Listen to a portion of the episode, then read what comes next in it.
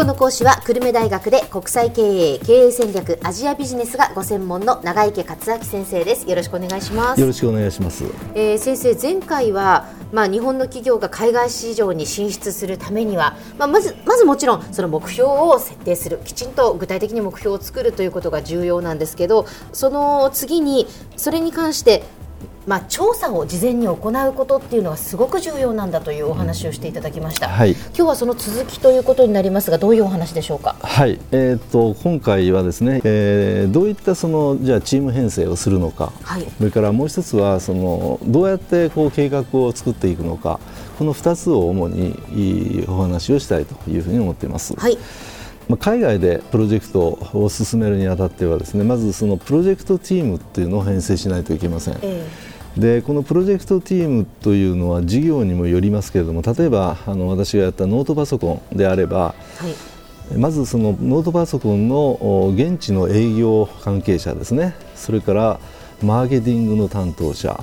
で、まあ、日本の方からもそういう人が来ますけれどもそれからと製造ものを作る人。工場関係の人ですね。それから技術者。それから経理マン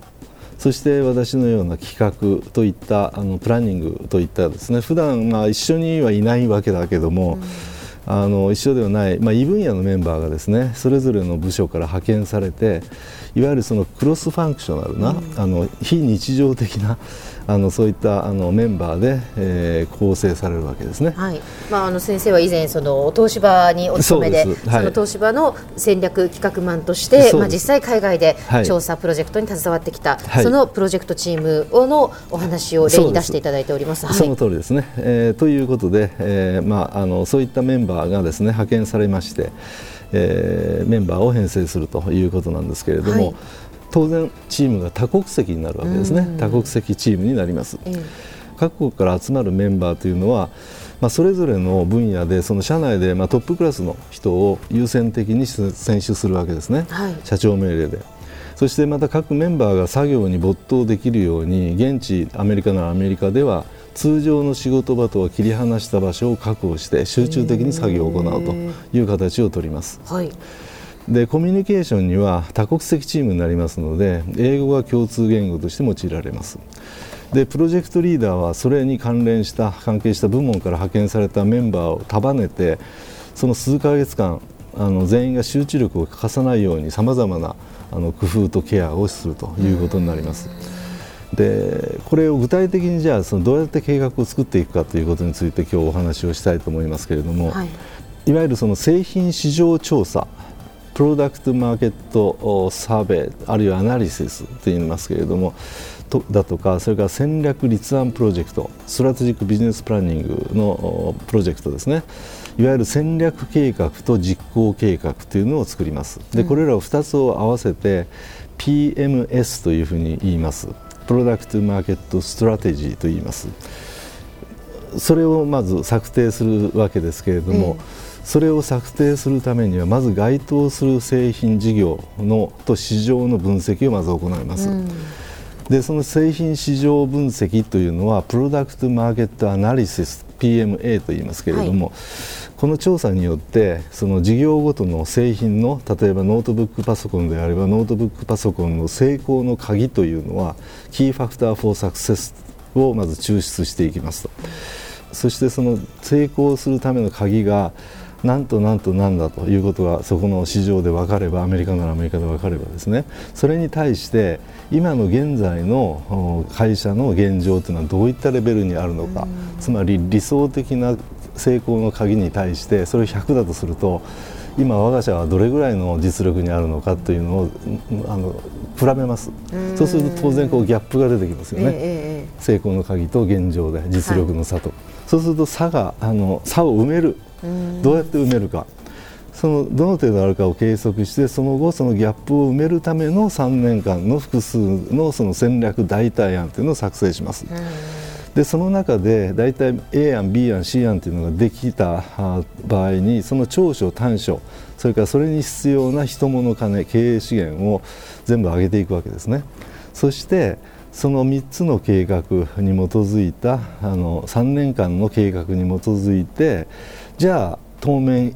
ここ1年どうやってやるかというのがこれ予算になるわけですね、はい、実行計画になります。で実行計画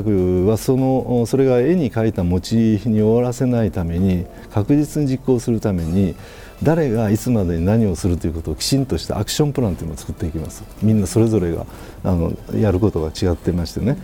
でそういった工程表を具体的に作っていきます。そしてその実行担当者というのを明記しましてそれを実行してもらうわけですね。でこれを全部あの含んだものが実行計画になります、はい、でここまでがまず大きなあのステップになりますけれども、まあ、ここでやはりあの要するにこう目標とそれにたどるための実行あの戦略計画3年間の戦略計画というのは例えば ABC あるとそれぞれの欠点があり長所があり人物金のかけ方が違いますとでそこで普通はその東京のステアリングコミッティ社長とか副社長とかその事業部長とかそういった人たちで編成されるステアリングコミッティにかけてそして A と B と C とどっかを選んでくださいと。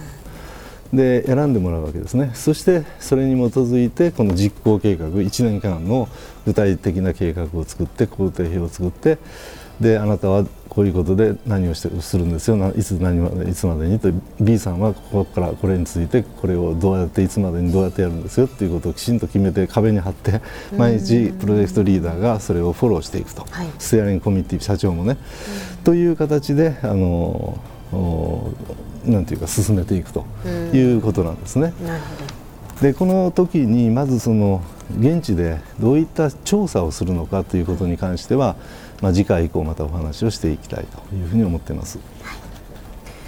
えー、今日は海外進出、まあ、日本の企業が海外に進出する際に、まあ、どういうプロジェクトチームをまず組んでそして、えー、戦略計画をどうやって立てていけばいいのかというお話、まあ、その戦略計画の導入部分までお話しいただきましたので、はい、また次回以降ですね、はい、えー、詳しくお話をしていただきます、はい、今日の講師は久留米大学で国際経営経営戦略アジアビジネスがご専門の長池克明先生でした。どうもありがとうございました。どうもありがとうございました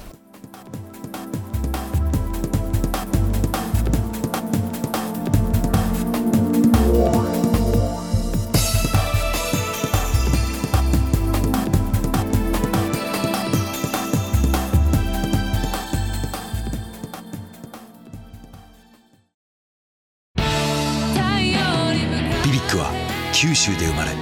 九州の人たちに光を届けています。九州のお客様が光り輝くように。それが QTnet の変わらない思いです。